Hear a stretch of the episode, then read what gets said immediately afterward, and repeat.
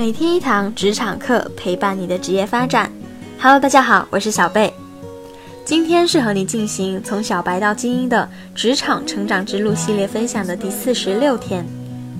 每天分析一个职场问题，和你一起成长。今天我们要探讨的问题是在工作中遇到同事甩锅给你了，该怎么办呢？虽然我们相信职场中还是好人比较多一些。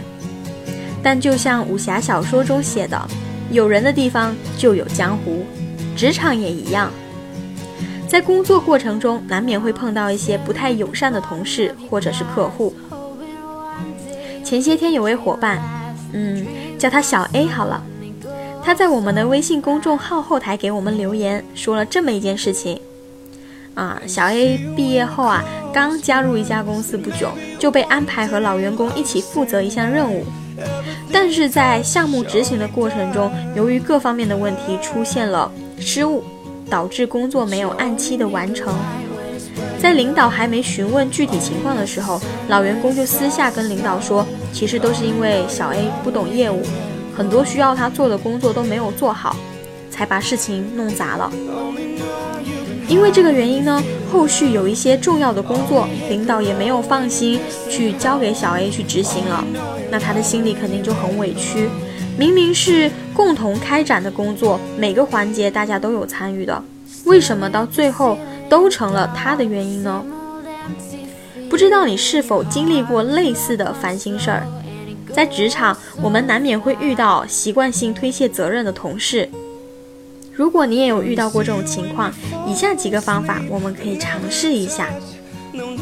第一步是要主动认错，虽然是共同推进的事情，但作为团队的一份子，没有达到预期的结果，我们自己也有相应的责任。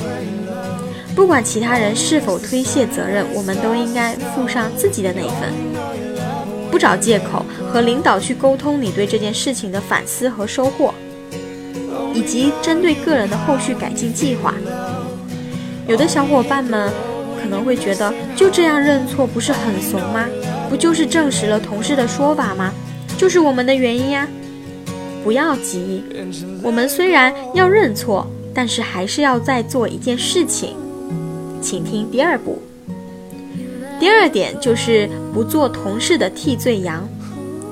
承认错误之后，在和领导沟通过程中，就要说明一下具体情况了，让领导知道事情的真相。但在说明问题的过程中，记住一个原则：对事不对人。不要因为别人甩锅给你，我们也要把锅甩回去。客观说明事情的来龙去脉及原因，领导自己会有一个分析判断，不需要你来替他下结论的。如果你过多的去解释、强调这不是你的原因，反而会让领导觉得你也是在推卸责任。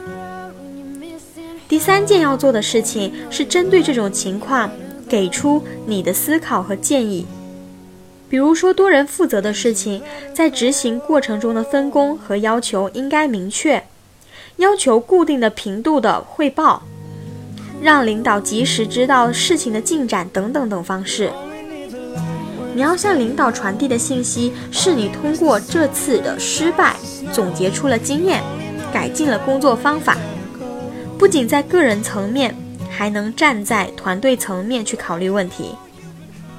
任务失败的沟通其实就是一次领导对你刮目相看的机会，需要我们好好把握。通过这几个步骤。被同事甩锅的事情差不多解决了，但是我们不可能总是等到同事向自己甩锅后才去补救，这样就太被动了。我们应该要学会如何避免被甩锅。有两个要点我们要注意一下：一，要尽量让自己成为强者。如果你是技术骨干，公司没了你，项目停一半。那么这种情况下，同事很大概率是不敢让你背锅的，因为他知道你在公司的分量和能力，他甩锅给你，纯粹就是自己找尴尬。实力是最好的护身符，在自己身上下功夫，让自己变成强者，才是避免背锅的最佳手段。三，事事勤汇报，处处留证据。以防万一。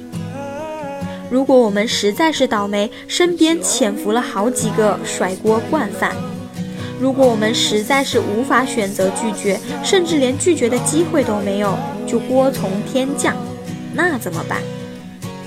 这种情况下，我们还有最后的自保方法：事事请汇报。你只需要这样一封简单的邮件，就能做到有理有据，让人信服。你做了什么？你没做什么？全都有详细的记录，这些都要让领导知道，要让领导给你做一个见证。那么一旦今后有人恶意甩锅给你的时候，你就可以第一时间拿出证据证明自己的清白啦。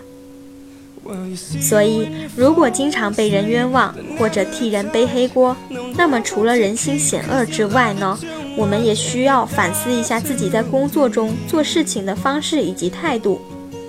对于关键的信息、关键的决策，一定要有足够的记录。记录能够显示出是谁做了这个决定，是谁提供了这样的信息等等。以上就是今天小贝和你分享的内容了。虽然是关于防范职场小人的一个方法呀，但希望大家永远都不会遇上这种事情。如果你觉得这些建议可行，那么别忘了给我们的专辑点个赞吧。我们的微信公众号“每天一堂职场课”上还有更多的职场干货在等着你，欢迎你的关注。我是小贝，我们下期节目再见。